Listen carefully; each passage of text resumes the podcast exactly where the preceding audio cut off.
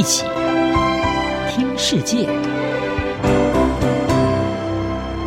欢迎来到一起听世界，请听一下中央广播电台的国际专题报道。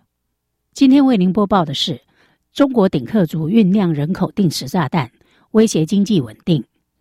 中国国家卫健委等十七个部门最近发布多项支持生育的措施，涵盖住房、托儿等多个方面。期待以政策带动低迷的生育率，但越来越多中国年轻人推迟结婚或生子的计划，与中国政府的努力背道而驰。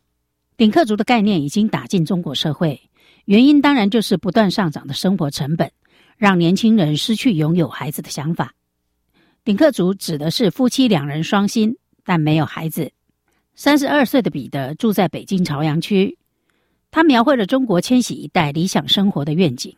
他和女友塞西利亚以及一只法国斗牛犬住在租来的六百八十平方英尺的公寓。彼得说：“靠卖保险赚了相当可观的钱，凭借两人的双薪收入，足以维持日常生活，对父母每月的孝亲费、度假以及去他们最喜欢的奢侈品店路易威登。”在传统讲究孝道的中国，生育是一件重要的事，但彼得的生活方式在中国变得越来越平常。中国目前至少有五十万顶客族，而且继续在增加。随着中国在过去四十年变得更加富裕以及城市化，中国年轻人也开始和已开发国家的年轻人一样，少生孩子、晚婚。结果是中国人口迅速减少，开始萎缩和老化。彼得父母那一代人的生活方式和现在很不同，他们有很多兄弟姐妹，食物常常很匮乏，被这一代人定义是很能够吃苦的一代。至于为数约四亿的千禧一代，则被定义为拥有强大消费能力的超级消费者。大多数是独生子女，不利于买喜欢的东西，过喜欢的生活。财新杂志指出，一九七九年，中国当局实施了一胎化政策，以应对人口激增。在接下来的四十年中，中国经历了飞速的发展，导致中产阶级激增。从两千年的百分之三点一增加到二零一八年的百分之五十点八。人口专家《大国空巢》一书的作者易富贤指出，一胎化已不可逆转地改变了中国人的生育观念。自一九八零年以来，中国的出生率一直在下降。中国总生育率，也就是女性在育龄期生育孩子的数量，从一九七零年的五点八一下降到二零一零年的一点一八。去年更创下一点一六的历史新低，这让北京担心迫在眉睫的人口危机。中国千禧一代通常是独生子女，习惯于个人主义和消费主义。新加坡国立大学家庭和人口研究中心主任杨维军告诉《财经杂志》，这一代人变得更追求个人成就，而不是透过生孩子来追求幸福。北京鼓励人民多生孩子，并呼吁九千六百万共产党员肩负帮助中国人口成长的责任。去年一份官方出版物还写道：“没有借口不结婚或不生孩子。”但年轻人并不同意，他们认为这真的是年轻人的国家义务吗？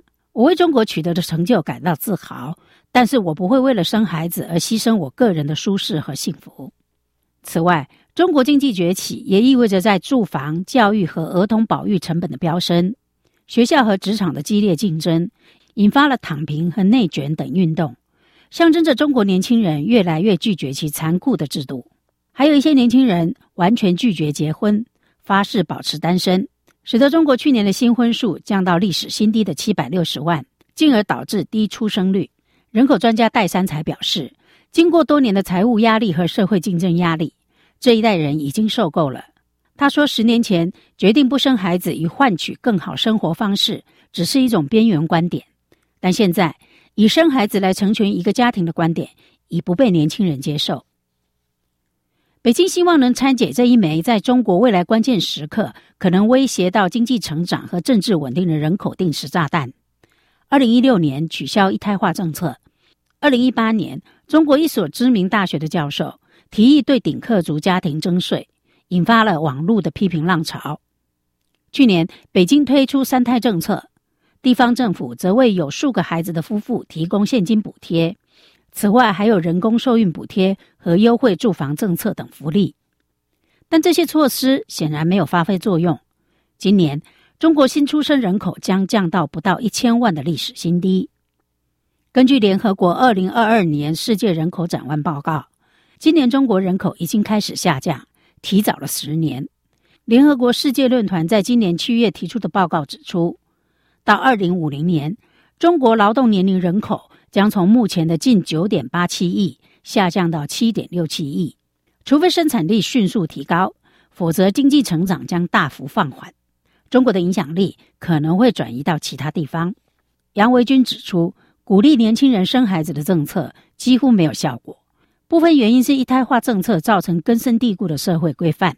另外还有更多新的挑战，例如中国的 COVID-19 清零政策导致严格的封锁，再加上中国的经济衰退和迫在眉睫的房地产危机，都增加了人们对未来的不确定性。戴三才指出，对许多中国年轻人来说，生孩子比较像是奢侈品，而不是必需品。目前的财政激励措施不足以扭转中国的人口趋势。首先，必须纠正更深层次的社会问题。例如，工作与生活缺乏平衡，以及生活成本高昂，尤其是在儿童保育和教育方面。以上专题由杨明娟编辑播报，谢谢收听。